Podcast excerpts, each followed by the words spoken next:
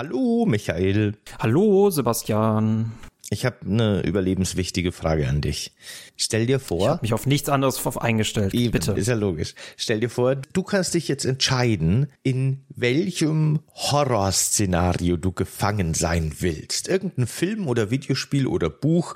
Du bist eine Hauptfigur da drin und musst es mit den Schrecken dieses Universums aufnehmen. Du darfst es dir aber aussuchen. Welches Horrorszenario nimmst du? Wo hast du die höchsten Überlebenschancen, glaubst du? Ah, das sind jetzt, oh, das ist, das ist die Frage, in wen in mir du diese Frage stellst. Ne? Den Horrorfan, da würde ich mir natürlich Silent Hill suchen. Wenn es aber jetzt darum geht, dass ich irgendein Horrorszenario überleben möchte, werde ich mir natürlich das einfachste nehmen. Slenderman oder irgendwas von Bloober Team. Hm. Es ist sehr schwierig zu vereinen. Ich glaube, dann, dann bin ich unzufrieden oder die andere Person ist mir unzufrieden und boah, Sowas kannst du mich nicht äh, um diese Uhrzeit fragen. ich würde Silent Hill nehmen, während sich ein anderes Ich in mir zu Tode gruselt. Was wär's denn bei dir? Ich habe ehrlich gesagt auch überhaupt keine Ahnung. Ne? Oft meinen die Leute bestimmt, dass wir die Fragen voll gut vorbereiten. Die, ich habe mir die quasi, während ich Hallo Michael gesagt habe, noch äh, so fertig formuliert. Äh, ich sag Resident Evil, ist das nicht irgendwie offensichtlich? Na, es ist ja, das wäre furchtbar. Ich wäre sowas von tot in Resident Evil. Uh, wobei, naja, es kommt immer drauf an, aber naja, alles, was, was kein Zombie ist, wäre schon sehr tödlich. Uh, ich überlege die ganze Zeit, ob es irgendwas gibt, was in Wirklichkeit sehr harmlos ist. Hey, ich glaube, ich nehme ähm, das Universum von Stephen Kings S, weil ich glaube, S macht nur Jagd auf kleine Kinder, oder? Insofern bin ich aus dem Schneider und kann mich einfach zu. Ja, wobei.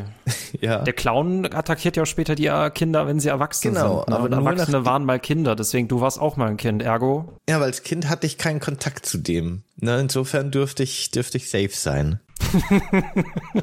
Dann begegnet ihr euch beiden und du so, ey, wir haben nichts miteinander zu schaffen. Du kannst weitergehen, ich kann weitergehen. Jag du doch wen, ist mir doch egal. Ja, das ist der Plan. Ich, äh, ja, finde ich super schwierig, die Frage. Ne? Also, in welchem Horror-Universum wärst du gerne gefangen? Ich denke, wir alle sagen, wir sind am liebsten gar nicht in Horror-Universen gefangen, aber solange noch eine Glasscheibe oder ein Controller dazwischen ist, dann, äh, ja, solange das halt irgendein das anderer Avatar für uns machen kann, ist das alles cool. Ja, das stimmt.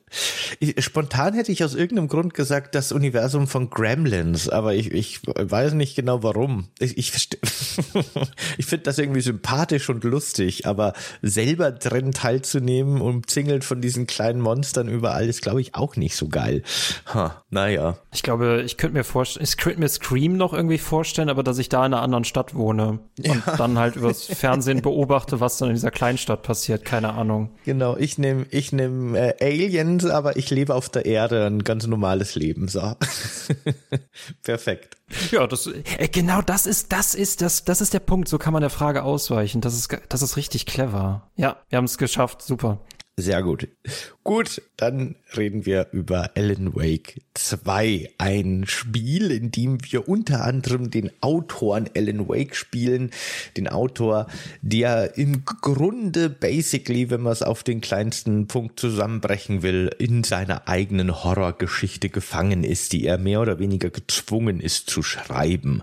Und damit beeinflusst er nicht nur sein eigenes Leben, sondern auch das von vielen, vielen anderen Figuren, ähm, die, deren, deren Existenz im Grunde verändert wird durch sein Schreiben. Und die Geschichte muss, aus irgendeinem Grund, den wir einfach hinnehmen müssen, das wird, glaube ich, auch nicht so richtig erklärt, eine düstere Geschichte sein, eine Horrorgeschichte. Und das ist so ein bisschen das, das Setting von Alan Wake 2. Und das verspricht ja, finde ich, schon mal ziemlich viel und ziemlich viel Stimmung und ist ja schon mal ziemlich cool.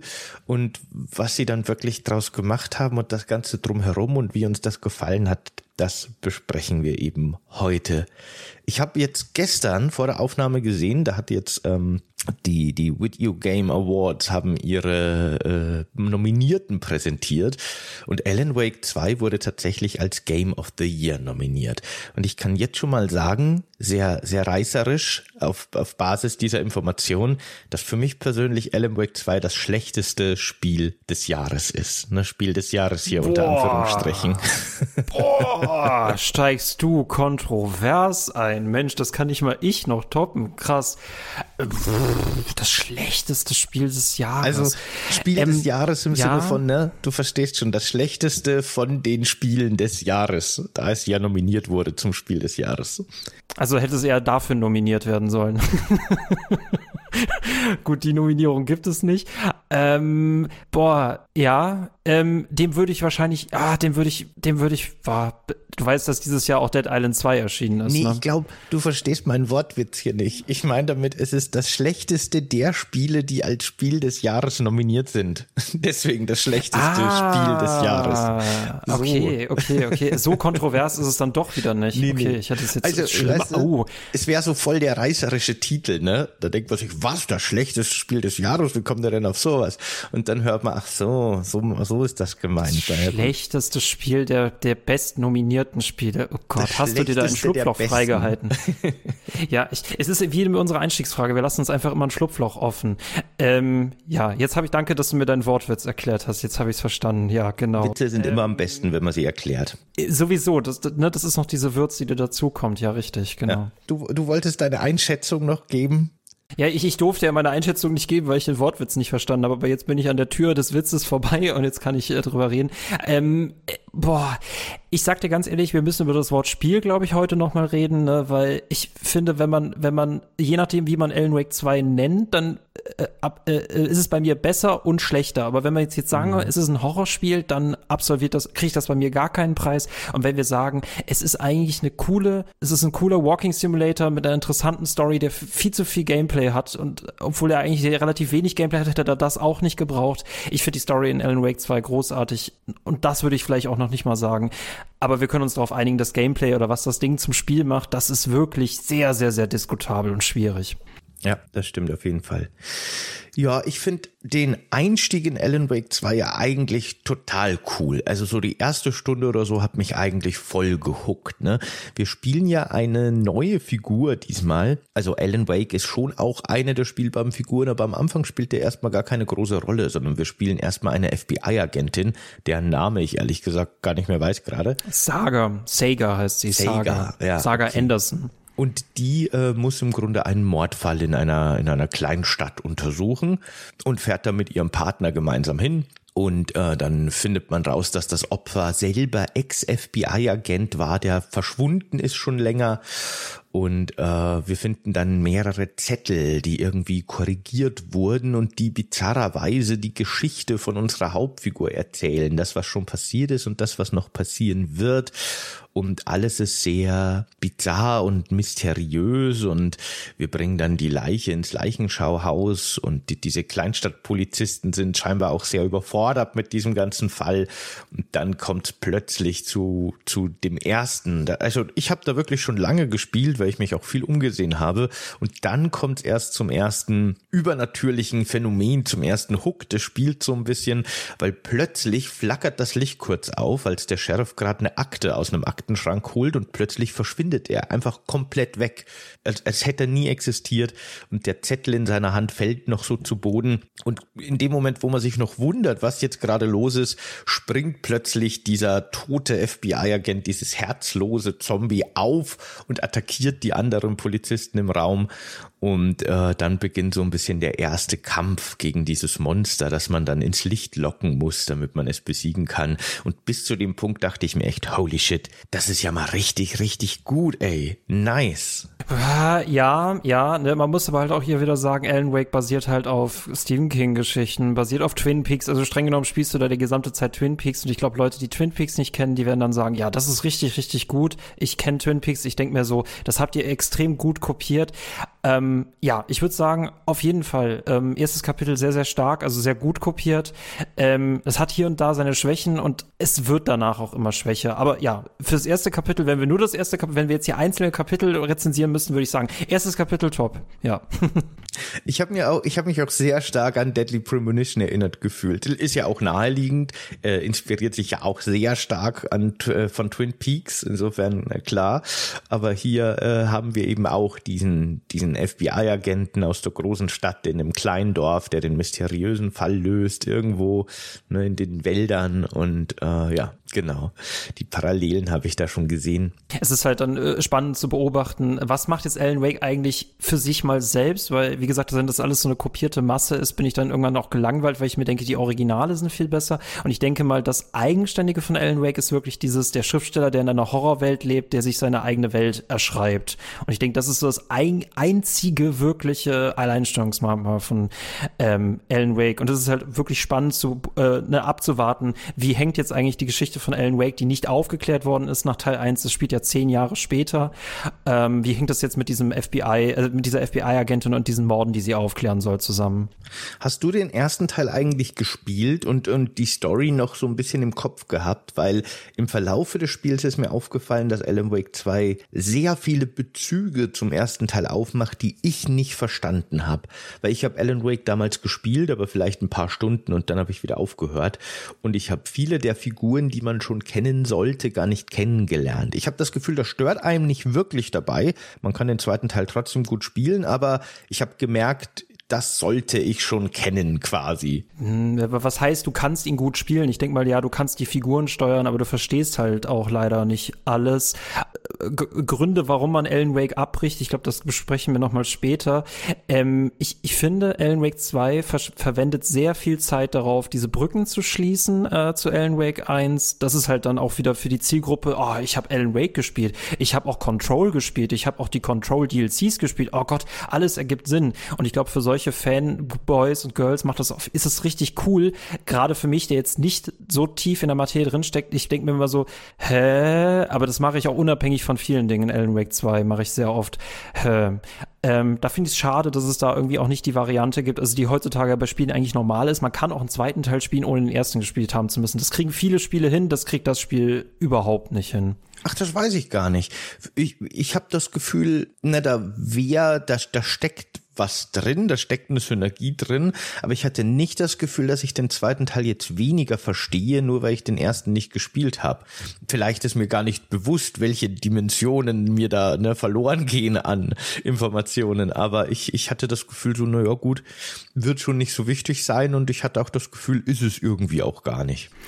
Mm, ja, würde ich glaube ich bei der FBI-Agentin noch zustimmen. Ich finde aber gerade, wenn man sich die späteren Alan Wake-Parts anguckt, merkt man, okay, das spielt auf irgendwas an. Und ihr versteht das ja auch alle. Und ich denke mir dann immer, ja, genau, ich verstehe auch, worauf es das geht. Wie gesagt, dieses Brückenschlagen. Ähm, also ich hätte mir, glaube ich, für mich persönlich gewünscht, es hätte irgendeine eine Lesart gegeben, wo man dann, ha, hier könnte ich noch tiefer graben, anstatt dass man immer an solchen Sachen vorbeigeführt wird und dann äh, sich rätselt.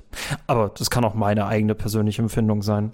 Nach dieser Eröffnung, die ich ja wie gesagt eigentlich sehr stimmungsvoll und cool fand, beginnt dann aber das große Problem in Alan Wake, finde ich, das mich bis zum Schluss genervt hat. Beziehungsweise muss ich sagen, ich habe es jetzt nicht mal fertig gespielt, weil es mich so genervt hat, dass ich einfach keinen Bock mehr hatte. Ich habe das Spiel, glaube ich, abgebrochen. Ich werde es, glaube ich, auch nicht mehr weiterspielen.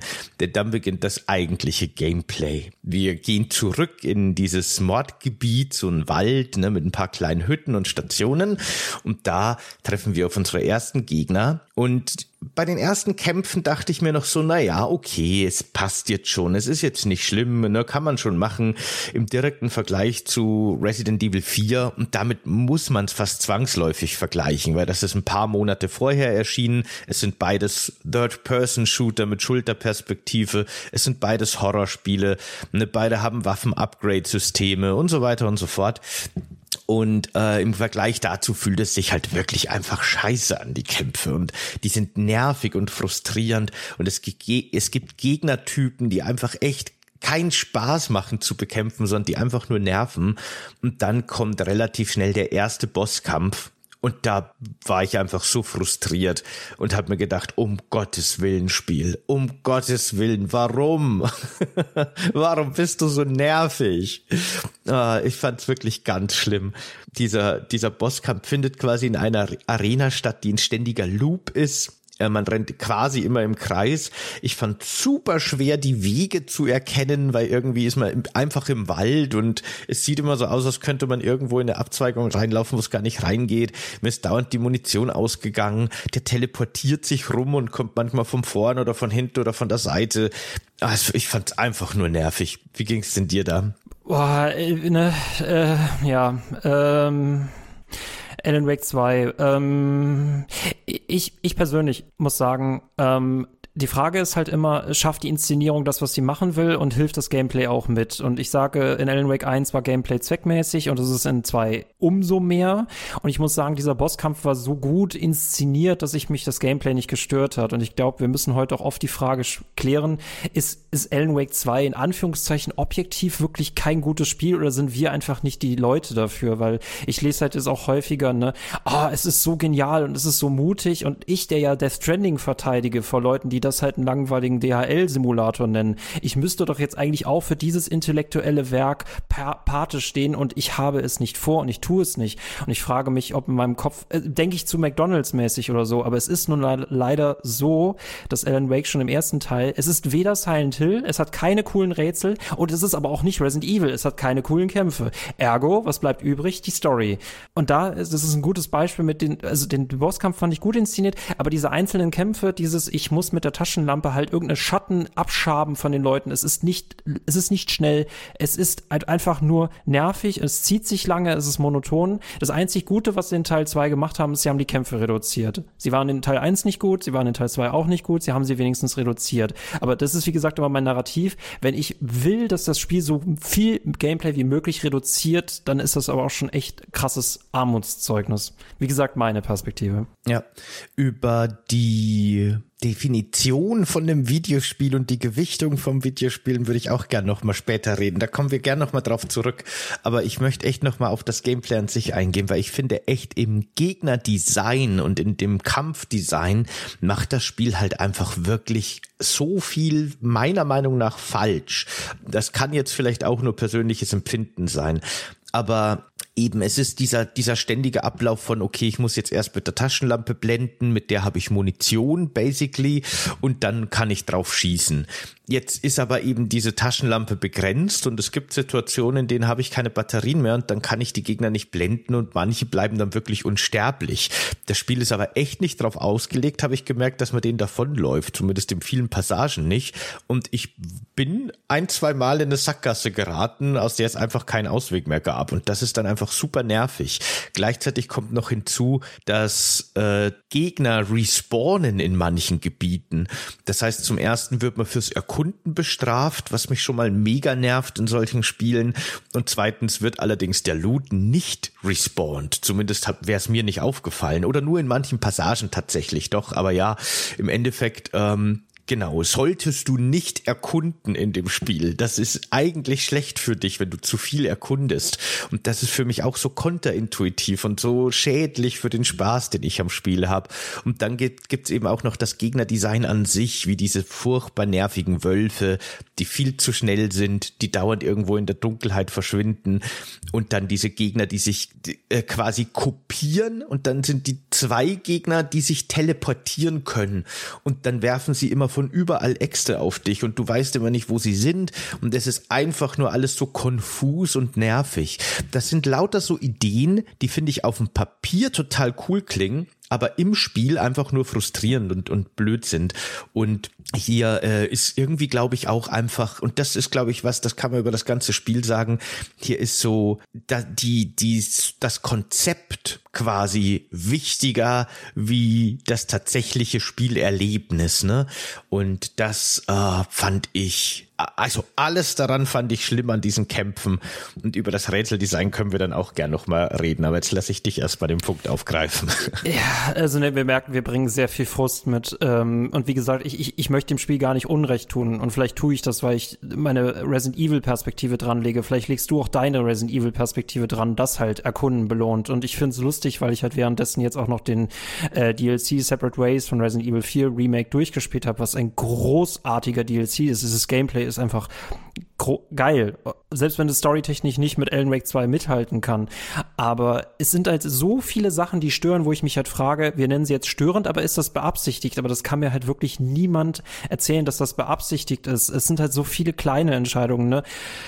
Das, das, das Umständliche, dass ich irgendwelche Items aus dem, aus dem Inventar rausziehen muss, auf Schnelltasten legen muss, da mich heilen. Also das Spiel tut ja wirklich alles daran, dass es halt irgendwie sich absolut ausbremst. Und da kann mir keiner erzählen, dass das beabsichtigt ist. Und äh, ne, wir müssen uns halt angucken, in, welche, in welches Konzept, wie du schon sagtest, ist das eingegossen und dann dann hat dieses Spiel halt noch nicht mal wirklich Rätsel, sondern einfach nur finde Gegenstände, aber wir erklären dir nicht, wo sie sind und dadurch ist es halt länger und dadurch fühlt es sich rätseliger an und es, es tut die ganze Zeit so, als wäre es so genial, aber ich spüre es halt absolut gar nicht. Ne? Also ähm, es liegt aber vielleicht auch eher damit zusammen, wie gesagt, ich finde diese, F es ist ein Spiel, das mit zwei Figuren funktioniert. Wir spielen einmal die FBI-Agentin, wir spielen einmal Alan Wake und die FBI-Agentin funktioniert.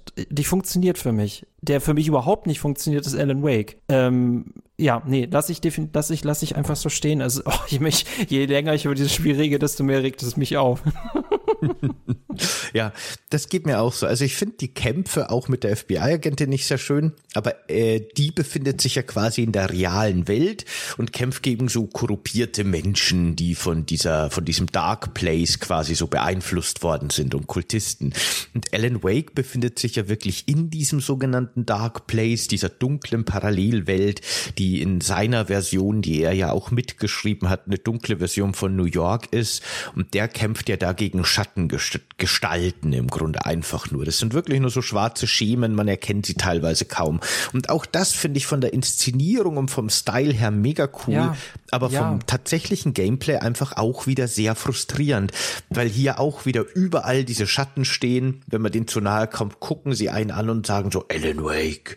Aber man weiß immer nicht, welcher greift dich jetzt an und welcher nicht. Und das Spiel lässt dich ganz, ganz, ganz lange in Ruhe und dann plötzlich kommen wieder viel zu viele Gegner gleichzeitig auf dich zu und man erkennt sie kaum, weil alles so schemenhaft ist und es nervt einfach. Das ist wirklich problematisch.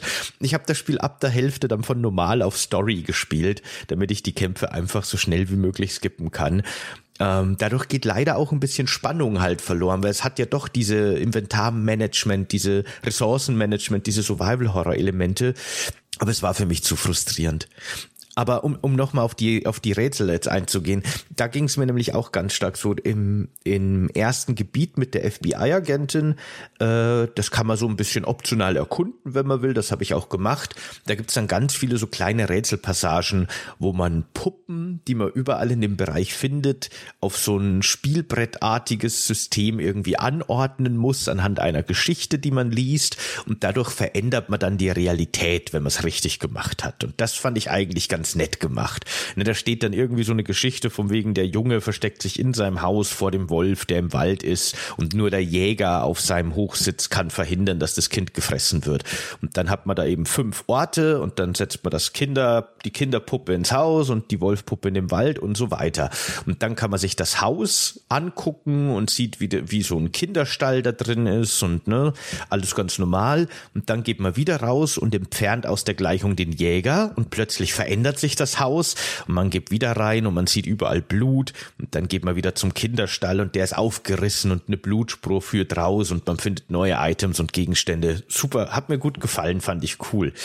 Äh, in Alan Wakes Realität funktionieren die Rätsel so ein bisschen ähnlich vom Prinzip her, aber ich finde erstens nutzt äh, das Spiel dann dieses diese Rätselfeature viel zu oft und zweitens viel zu verwirrend und viel zu konfus und ähm, da hatte ich nicht mehr das Gefühl zu wissen, was ich hier eigentlich mache, weil da gibt es im Grunde zwei Mechaniken, die unterschiedlich sind, aber beide das gleiche machen. Man hat einmal die Mechanik, dass man blinkende Glühbirnen mit Licht versorgen kann, dadurch verändert sich eine Location oder dass du in deinem Autorenroom einer gewissen Szene einer, eine gewisse Thematik zuordnen kannst. Du kannst den Eingang aus der, aus dem, aus der Hotellobby oder sowas, das ist jetzt ein Schauplatz, definiert das Spiel einfach so, kannst du je nachdem, welche Hinweise du findest, entweder zum Mordschauplatz machen oder zum Ritualplatz und dadurch verändert sich das Ganze. Manchmal werden neue Wege frei, manchmal nicht.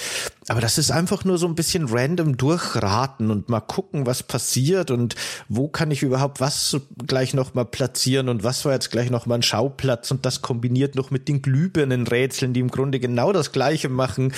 Ey, ich war einfach nur verwirrt die ganze Zeit und dachte mir, wo ist der Skip Allens Lichträtselknopf.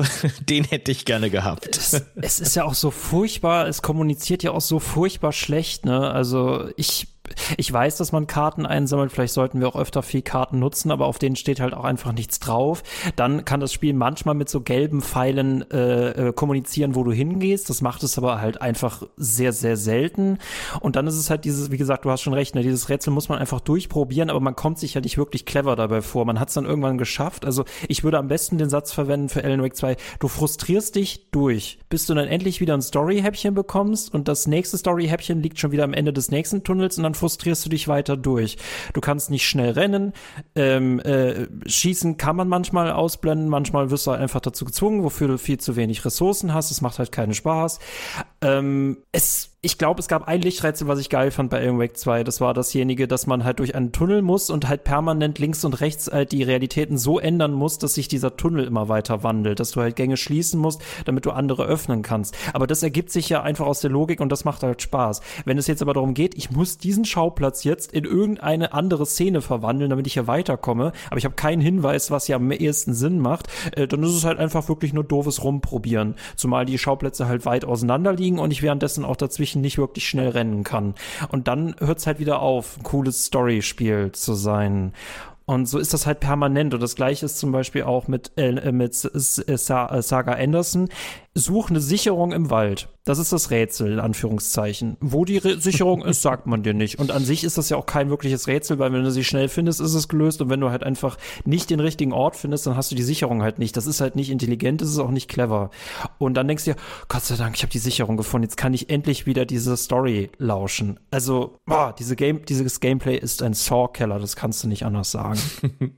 und ich, also, es bricht ja sogar seine eigenen Regeln und verwirrt wird einem damit nochmal komplett. Ich hatte zumindest den, den Moment, wo ich mir echt dachte, so komm on, Spiel, du willst mich jetzt verarschen. Weil man lernt, dass es sehr oft der Lösungsansatz in, in vielen von diesen Alan Wake Lichträtseln oder auch diesen Schauplatzrätseln, dass zum Beispiel in Szenario, also in der ersten Version eines Raums ist ein Flur verbarrikadiert und dahinter ist aber eine offene Tür, zu der müsstest du. Und in der zweiten Version dieses Raums ist dann die Barrikade weg, aber dafür ist die Tür dahinter verschlossen. Und dann ist halt die Lösung manchmal ganz einfach. Du gehst in die zweite Version, gehst in den Flur hinter die Barrikade vor die verschlossene Tür, schreibst dann die Szene wieder um, dass es zu Szenario A wird und dann ist die Tür offen, du stehst hinter der Barrikade und kannst weiter. Alles gut. Dann gibt es aber in diesem komischen, ich glaube im Hotel oder Kinoschauplatz, ich glaube im Hotel war es, gibt es einfach eine Stelle, wo du genau diesen Ausgangspunkt hast, genau das, was du quasi gerade noch gelernt hast, wie Rätsel funktionieren. Nur in dem Fall darfst du das nicht so benutzen, weil da haben sie sich was anderes überlegt. Da ist die Lösung eine andere. Jetzt kannst du nicht einfach hinter die Barrikade gehen, weil wenn du das machst, teleportiert dich das Spiel wieder vor die Barrikade. Einfach komplett random. Macht das Spiel sonst nie. Aber an der einen Stelle sagt es, nein, du darfst das jetzt nicht so lösen, weil wir haben uns überlegt, dass du das jetzt anders lösen musst. Ha! Und das, da habe ich mir auch so gedacht, meine, was zur Hölle ist denn überhaupt los mit euch? Könnt ihr wenigstens, wenn ihr schon so frustrierende Spielmechaniken einbaut, ein, ein festes Regelwerk für mich irgendwie implementieren, mit dem ich arbeiten kann? Na, also ich, ich war gefrustet ohne Ende von dem Spiel. Man hört es schon raus, glaube ich. ja, aber ich, ich, ich, ne, ich will dem Spiel gar nicht Unrecht tun, aber es ist halt einfach, es, es, es verkackt an der einen Stelle und brilliert in Anführungszeichen wieder an der anderen. Aber aber ähm, Story besteht aus sehr, sehr vielen Elementen. Ich, ich muss dir aber auch ehrlich gesagt sagen, sagen, dieses ganze Schriftsteller-Narrativ geht halt einem irgendwann so auf den Senkel, wenn du halt irgendwo irgendwelche Audionachrichten aktivieren musst und dann wieder irgendjemand irgendwas Literarisches vom Stapel gibt. Und wenn das alle zwei Minuten passiert, denke ich mir, es, es ist nicht mehr intellektuell, es nervt einfach nur noch. Ich, äh, ne, ich verstehe es halt auch ehrlich gesagt nicht mehr und wir, wir, wir, du hast so eine richtige, du hast so einen richtigen Trenner, weil einerseits bist du jemand, der die Story genießen möchte, aber andererseits bist du jemand, der das Gameplay überleben will. Und diese beiden Figuren stehen stehen komplett im, komplett äh, gegeneinander, ne? Und bis, bis du dann diesen Konflikt nur noch dadurch lösen kannst, indem du das Spiel ausmachst. Ja, genau. Ich würde auch gerne noch mal über die sehr positiven Passagen reden, die mir sehr positiv im Gedächtnis geblieben sind, weil das Spiel ist teilweise sehr clever, sehr mutig, sehr cool. aber bei einer Sache bin ich mir nicht sicher. Und das kann sein, dass das nur so persönlicher Geschmack ist. Ne? Ich, ich, ich habe es vielleicht einfach nicht so ganz verstanden. Mich hat es auf der Ebene vielleicht nicht so ganz angesprochen. Aber würdest du sagen, nach deinem Empfinden, das Spiel ist manch, ist, ist im Kern eher selbstironisch und absichtlich so ein bisschen over the top und nimmt sich nicht so ernst und hat dann den gewissen Humor, den ich nicht verstanden habe? Oder ist es an manchen Stellen vielleicht tatsächlich nicht so gut geschrieben, wie du, also was du auch so ein bisschen angedeutet hast. Bei mir war es auch manchmal zu viel und zu, also ich fand auch diese, weißt, wenn Alan Wake schreibt, dieser Schreibstil, den er hat, diese kurzen Sätze, diese, oh. diese sehr prägnante, oh. und ich hatte das einfach irgendwie so genervt und ich habe nicht ganz verstanden, ist das jetzt so ein bisschen eine überzeichnete Version eines Autors, ne? Weil er schreibt so generische äh, äh, Romane im Grunde, Kriminalromane. Ich fand die Figur von ihm, die auch immer wieder auftaucht, ist einfach so ein ganz generischer und auch äh, so eine überzeichnete äh, Kriminalkommissarfigur. Und sein Schreibstil ist auch fast so ein bisschen eine überzeichnete Version von so einem Roman. Und ich wusste an den Passagen immer nicht, ist das Spiel jetzt selbstironisch oder nimmt es sich ernst? Und ich finde es einfach nur scheiße. so ein bisschen. Das ist, das ist wie so ein Lichträtsel, ne? Du weißt nicht, wo es sich ernst nehmen will und wo wieder nicht. Und da gibt es es mal so Szenen, wo so zwei FBI-AgentInnen gleichzeitig im, im synchron aus Kaffeetassen halt trinken und dann hast du halt wieder auch so eher lustige Momente. Das ist ja dieser David Lynch Twin Peaks-Stil, der da auch so ein bisschen drin steckt. Ich finde aber auch, das Spiel ist noch schwieriger zu lesen als der erste Teil, weil das ist einfach noch düsterer und dann einfach hin und wieder mal lustig. Aber äh, ich, äh, ich finde, ich, ich weiß nicht, warum sich die Dunkelheit gerade diesen Autoren ausgesucht hat, weil ich finde es furchtbar, wie der schreibt. Die Dunkelheit ist ein Teich. Ähm, oder es muss immer, in allem muss immer irgendeine Metapher sein und du, du, du kommst halt inhaltlich überhaupt nicht weiter. Und da fand ich zum Beispiel, weil wir haben jetzt diesen, ähm, den, den Produzenten, der jetzt auch eine eigene Figur darin spielt, der ja damals auch dem, das Gesicht von Max Payne geliehen hat. Das ist ebenfalls ein Remedy-Spiel. Bei Max Payne hattest du in den Comic-Passagen diesen Film noir, ganz harten Ton, dass halt irgendwie krasse Metaphern aneinander gesetzt werden. Und das war ganz gut dosiert. Hier kommt diese Figur auch vor, aber halt 200 Mal öfter.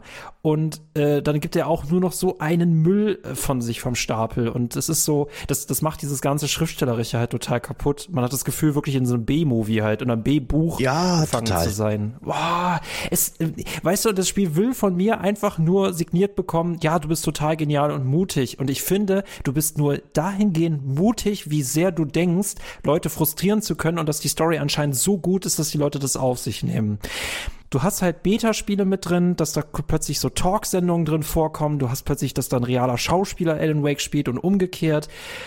Aber dann hast du auch gleichzeitig Weiß ich nicht, weiß ich nicht. Es ist halt wie Twin Peaks 3 und Twin Peaks 3 hat das besser hinbekommen. Und äh, du gehst in ein Café rein und die Belichtungseinstellungen sind so Schrott, dass du plötzlich am helllichten Tag in ein Café gehst, in der Dunkelheit ist und dann musst du die Taschenlampe anmachen, um die Leute zu sehen, die da gerade essen und speisen. Die, die haben gesagt, ja, das Konzept stimmt und alles andere, das wird schon passen. Die Leute sind eh genauso selbstverliebt wie wir. Nee. Ich habe auch die Helligkeitseinstellungen sehr schnell ganz nach oben gedreht. Wie kann das sein? Wie kann das? Warst du auch in diesem Café gewesen? Ich, ich habe schon vorher tatsächlich höher gedreht. Ich, ich habe schon in diesem Wald einfach trotz Taschenlampe nichts mehr gesehen im Grunde. Keine Ahnung. Es ist, nee, nee, oh, keine Wegfindung. Und er kann nicht rennen und sie kann auch nicht rennen. Es ist, nein. Ich, ja, ich, ich muss dem jetzt irgendwie, ich muss das intellektuell nennen, aber das ist halt auch einfach, Weiß ich nicht, es ist ein Walking Simulator. Ja, ich finde auch in diesen, in diesen Passagen, wo echte Schauspieler unsere Figuren verkörpern, ich würde nicht sagen, dass da schlechte SchauspielerInnen sind. Finde ich, finde ich überhaupt nicht. Die machen das sogar ganz gut. Aber in so vielen Szenen overacten die so krass und so stark, das hat schon auch einen Unterhaltungswert aber ich hab, ich, ich bin irgendwie nicht reingekommen in den, in den Humor und den Charme dieses, dieses äh, Spiels, das viele anscheinend empfinden, aber mich hat's nicht abgeholt, weil ich wusste die meiste Zeit einfach nicht genau, woran ich jetzt gerade bin und was ich jetzt ernst nehmen muss und was nicht.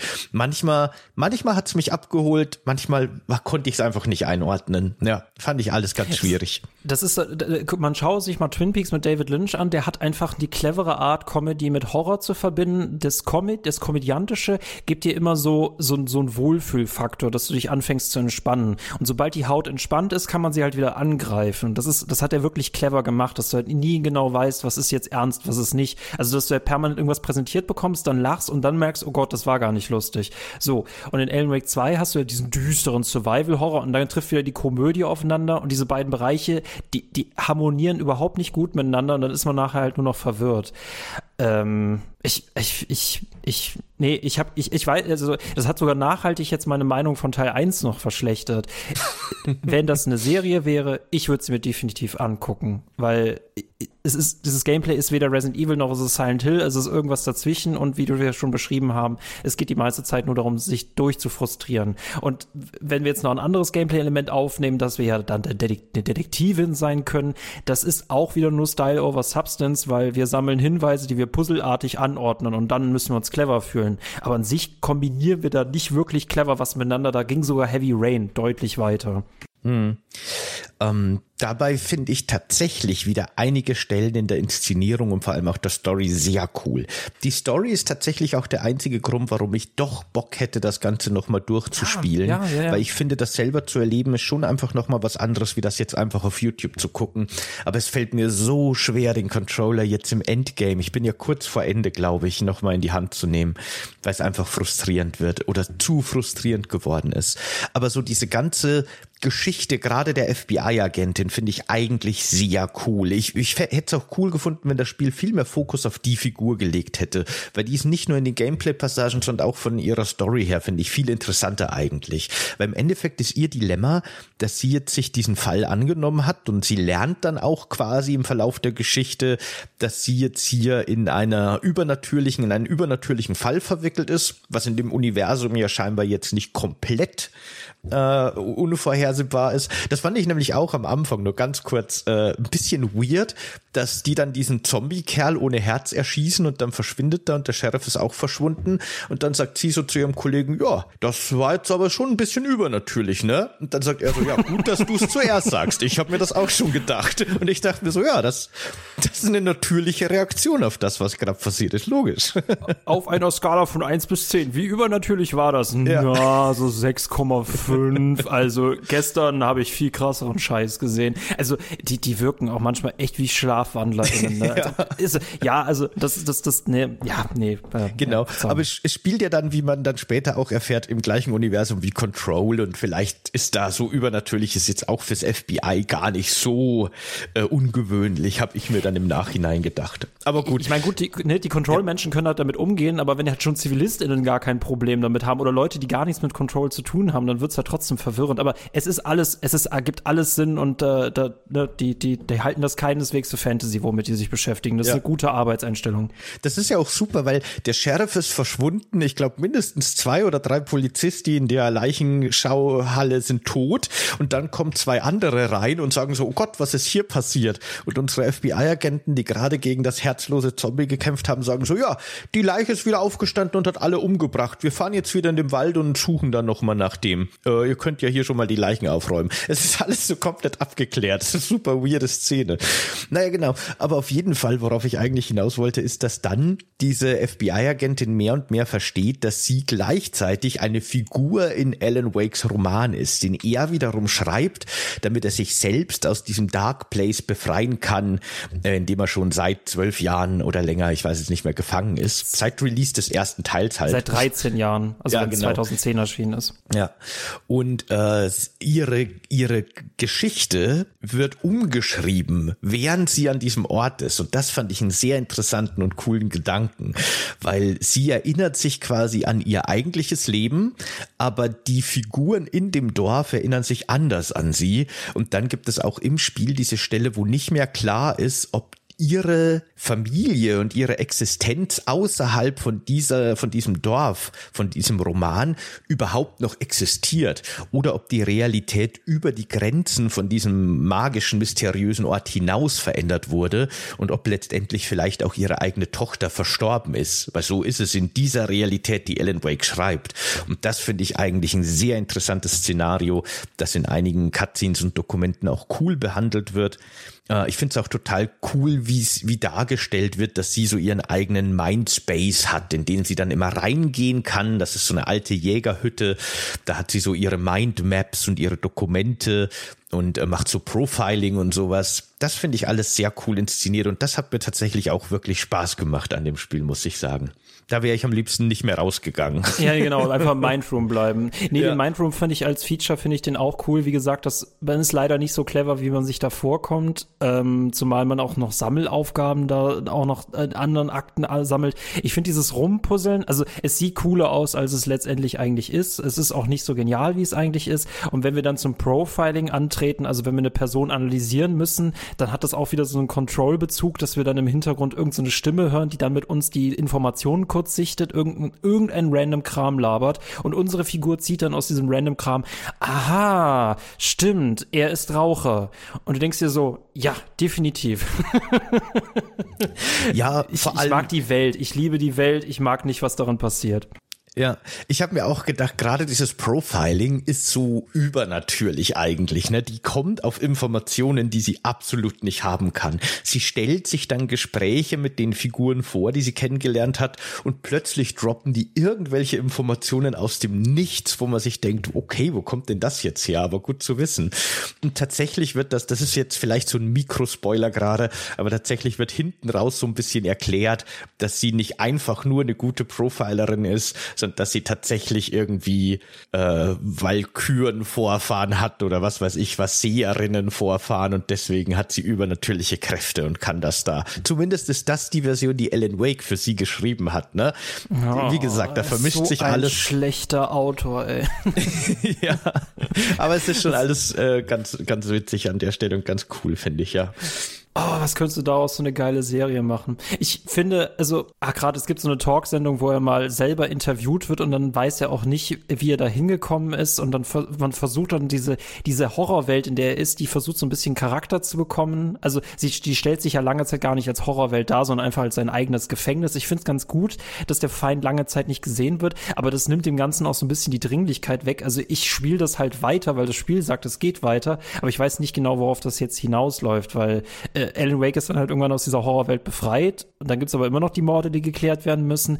Bist du schon mal auf seinen Widersacher namens Scratch getroffen, auf den ich leider nicht getroffen bin, was also viel verschwendetes Potenzial ist, weil ich finde, das erste Kapitel steigt echt richtig geil ein und dann, dann ver verbraucht es sehr, sehr viel Sprit, bis dann mal wieder irgendwann mal was Neues kommt, was dich motiviert zum Weiterspielen. Nee, also das Spiel spielt lange sehr viel mit diesem Scratch, mit diesem dunklen Doppelgänger von Alan Wake, der eben auch aus diesem Dark Place fliehen will. Und im Endeffekt ist ja Alan Wakes Aufgabe, dass er selber fliehen kann und nicht sein böser Doppelgänger. Ich finde auch, dass, ja. dass der, dass der Scratch heißt, das auch ist, das ist so ein alberner Name irgendwie. Ich weiß auch nicht, aber ist ja egal. Ich, ich bin zu, zu äh, nit, nitpicky hier gerade, habe ich das Gefühl. Nö, ähm, kann man ruhig sein.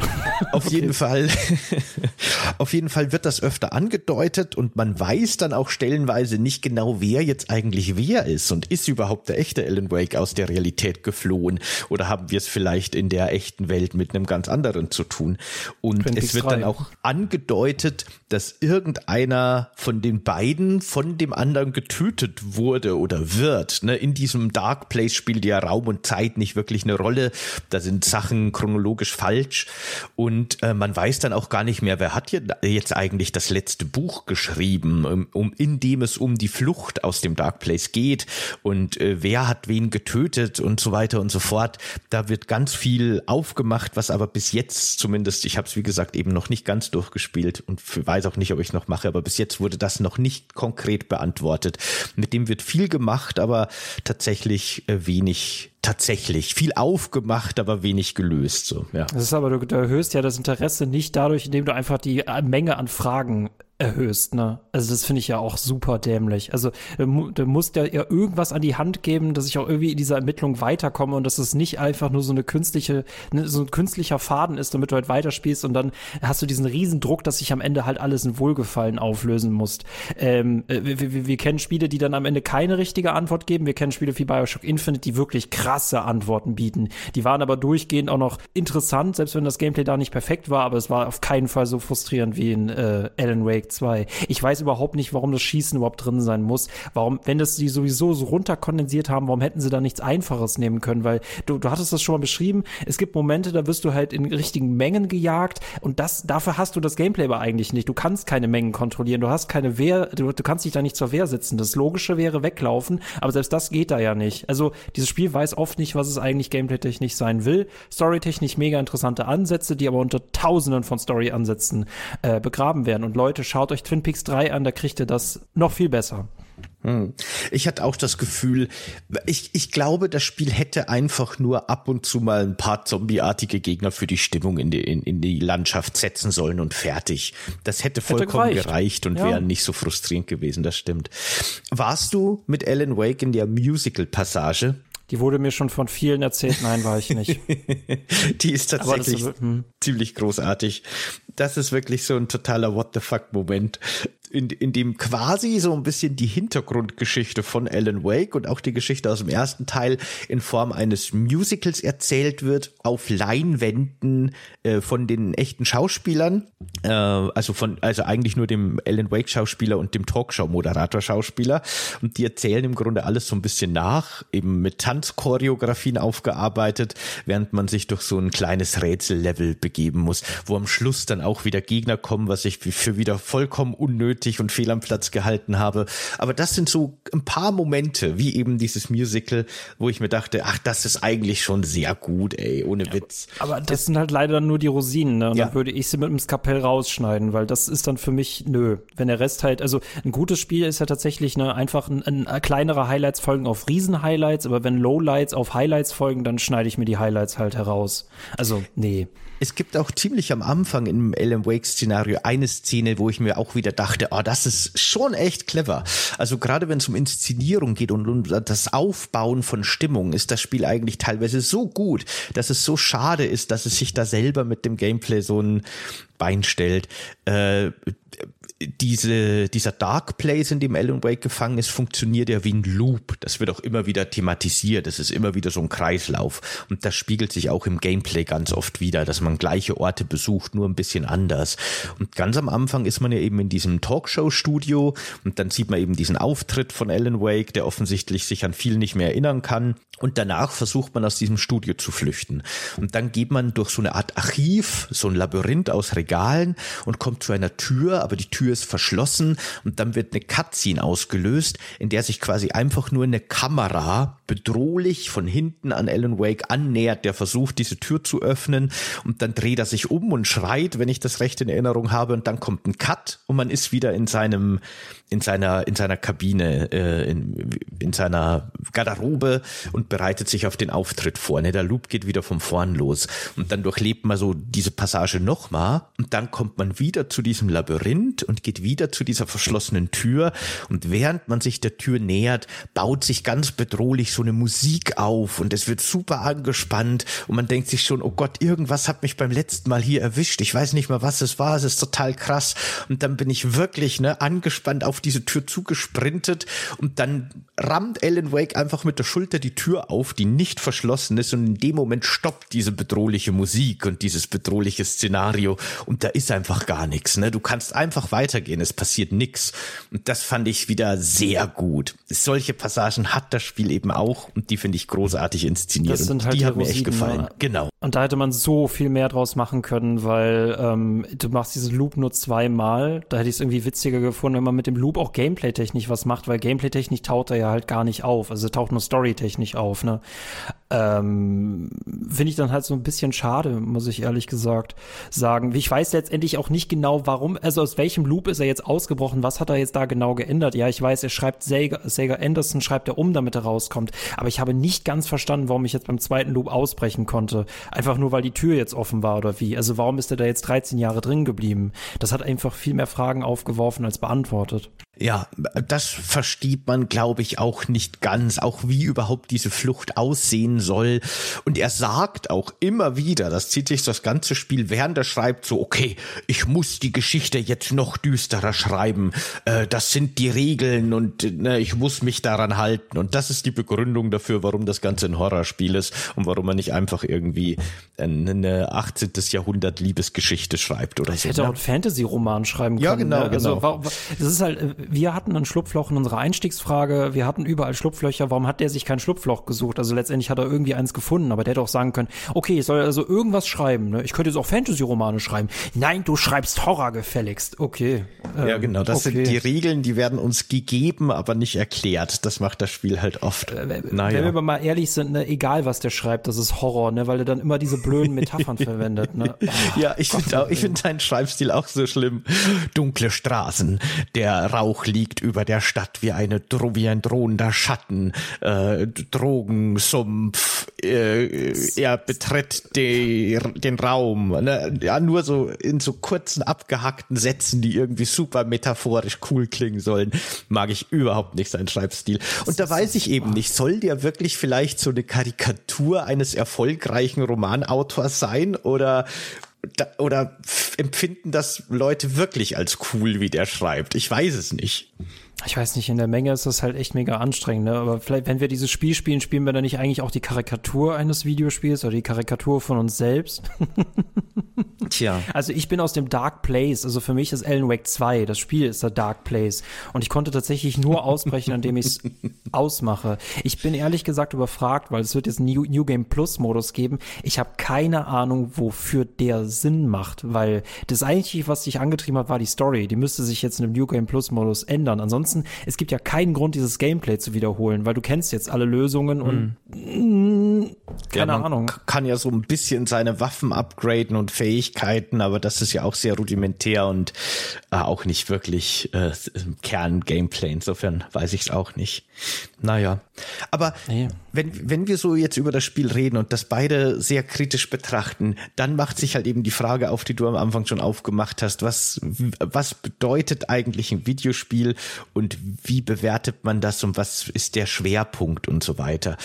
Äh, ich weißt du, im Grunde, obwohl ich jetzt das Spiel echt nicht gut finde und obwohl ich sehr frustrierend finde, kann ich in vielerlei Hinsicht total verstehen, dass das viele Leute total feiern. Ich habe nämlich in manchen Bereichen einfach das Gefühl, dass es mich halt einfach persönlich aus Gründen, die ich genannt habe, nicht abgeholt hat. Also auch von der Inszenierung, die ich teilweise sehr gut finde, habe ich den Zugang nicht gehabt. Und dann gibt's halt eben Spiele wie Deadly Premonition, die ein absolut katastrophales Gameplay haben. Da ist Alan Wake 2 ein großartiges Spiel dagegen und die begeistern mich komplett. Aber einfach nur, weil mich der Humor und das Setting und dieses Weirde abholt. Das spricht mich komplett an und ich verstehe es, wenn jemand anders sich das anguckt und sich denkt, what the fuck, was ist das für ein trashiger Scheiß? Ne? Und äh, ich glaube, so geht's vielen Leuten bei Alan Wake. Wenn einem dieses diese, dieser Stil und dieses, diese Art, einfach die Geschichte zu erzählen und das Mysterium aufzubauen, halt einfach huckt und einfach abholt, dann empfindet man das natürlich komplett anders wie jetzt ich, der damit nichts anfangen kann. Und zum Zweiten gibt's halt einfach noch den Punkt, dass ich grundsätzlich eher dieser Gameplay-Dude bin oder dieser Spielmechanik-Dude. Und mir ist eben das in der Gewichtung, wie ich ein Videospiel einschätze und bewerte, viel wichtiger normalerweise in den meisten Fällen, als jetzt eben die Inszenierung, die Story und so weiter. Und da ne, ist halt die Waage ganz klar bei Alan Wake in, in die entgegengesetzte Richtung gewichtet, wie ich es äh, finde. Insofern ist das halt letztendlich wahrscheinlich einfach kein Spiel für mich. Das finde ich immer zu einfach, diese Lösung am Ende. Dann, sonst landen wir ja in so einer subjektiven Falle, dass es an sich ja keine schlechten Spiele gibt, sondern Spiele, die halt manche Leute ansprechen und andere Leute nicht. Also das ist auf jeden Fall eine Perspektive, die man mit, also die man berücksichtigen sollte. Es gibt natürlich auch Gründe, warum Spiele ganz viele SpielerInnengruppen ansprechen und dann einfach eine sehr spezielle. Und ich finde, man kann schon objektiv in Anführungszeichen sagen, dass dieses Spiel halt viel zu viel drin hat, was es eigentlich gar nicht bräuchte. Also du hast mehr so eine Resident Evil Perspektive, du hättest am liebsten Resident Evil 4 gespielt, großartiges Spiel und ich hätte auch eher Alan Wake gesagt, weil es nicht weiß, was es eigentlich sein will, dass wenn das eher in der Richtung von Silent Hill gegangen wäre, also bei Silent Hill ist das Gameplay auch wirklich Mittel zum Zweck, aber die haben das clever gemacht, dass das Gameplay nie frustriert, sondern einfach nur der, der, der, Weg zum Ziel ist. Und in, äh, in Alan Wake 2 ist das Gameplay das die Hürde, das Hindernis, warum du nicht weiterkommst. Und das hätten sie einfach viel mehr reduzieren müssen oder sie hätten die Rätsel anders machen können, weil auch hier, sie machen mit dem Style nicht wirklich rätseltechnisch viel, außer dass man so ein bisschen die Sachen wechseln kann. Ähm, in Death Stranding geht Gameplay in Story über. Für Alan Wake 2 hätte ich mir gewünscht, Story geht in Gameplay über. Hier sind beide Sachen aber auseinander. Ich kann verstehen, warum Leute das begeistern, weil sie dann einfach einen sauren Apfel beißen und sagen, ja, das Gameplay stört mich ja eigentlich nicht, was mich halt total stört. Ähm, ja, und storytechnisch ist es halt wieder die Sache, kennt man jetzt die Originale, ähm, die für meiner Meinung nach besser sind oder kennt man sie nicht und sagt, ja, diese, ähm, diese, diese Montage finde ich eigentlich ganz gut es gibt Gründe, warum das kontrovers ist, dieses Spiel. Und ich finde es auch mutig dafür, dass es so kontrovers ist, aber da hätte es auch viel clevere Entscheidungen tätigen können. Ja, dem widerspreche ich auch überhaupt nicht. Also ich glaube, die wenigsten Menschen würden anzweifeln, dass das Spiel gameplay-technisch halt einfach nicht gut ist. Ich glaube, selbst in den wohlwollendsten Tests, die dem Spiel teilweise hohe 90er-Wertungen gegeben haben, steht eigentlich immer sowas wie, na ja, das Gameplay ist immerhin besser als im ersten Teil. Das ist im Grunde das einzige Positive, was man darüber liest. Und naja, genau. Ich glaube, da, da sind wir uns alle einig. Also da kann man natürlich objektiv äh, Schlüsse ziehen. Aber letztendlich kommt es eben auf die persönliche Gewichtung an. Wie wichtig ist einem dieses Element eines Spiels? Ne, Videospiele sind ja wahnsinnig komplexe Medien mit super vielen Ebenen.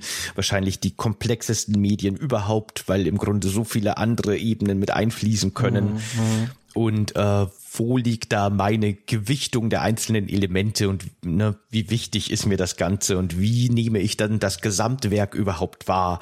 Und wenn halt jemand ein Gameplay wurscht ist und wenn er sagt, na ja, das ist ein bisschen nervig, aber wen interessiert's denn?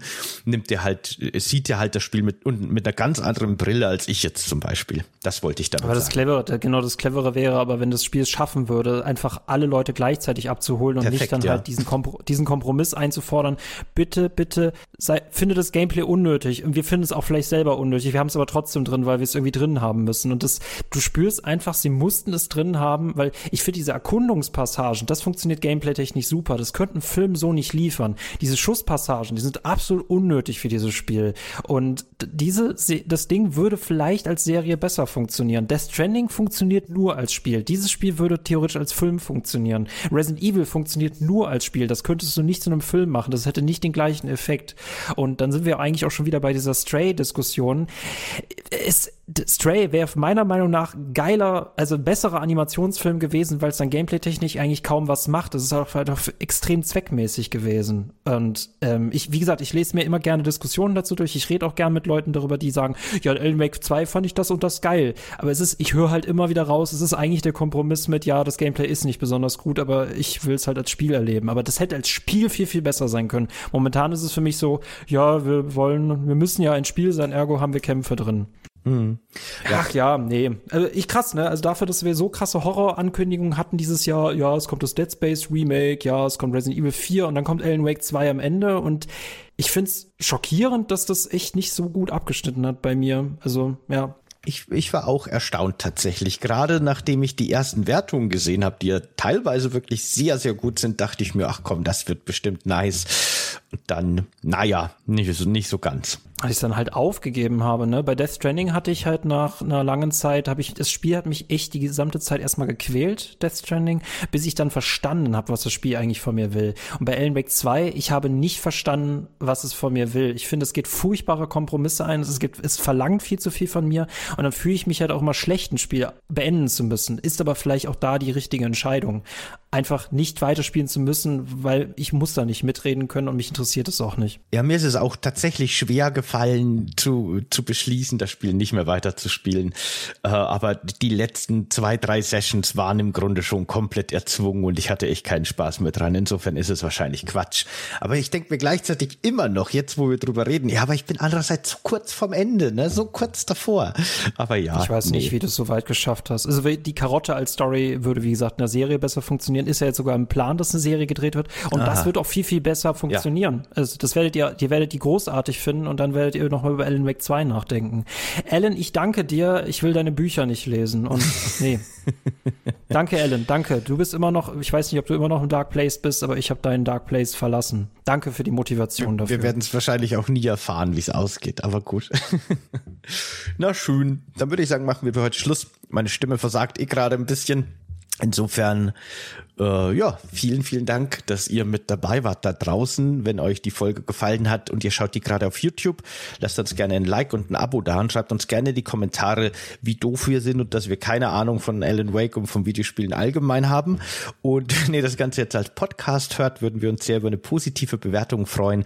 Schaut auch gerne im Discord vorbei, dort können wir auch gerne über Alan Wake 2 und alles andere reden. Und ansonsten schaut gerne auf Steady vorbei. Dort könnt ihr unser Projekt nämlich nicht nur unterstützen, was natürlich natürlich schon mal super nice wäre, sondern ihr erhaltet zusätzlich noch Zugriff zu einem mittlerweile prall gefüllten, riesigen Bonusfolgenkatalog, der ständig anwächst mit ganz neuen tollen Formaten, die ihr so kostenlos nicht mal zu hören kriegt, weil sie so exklusiv sind. Danke fürs dabei sein. Bis zum nächsten Mal. Ciao. Ciao, Leute.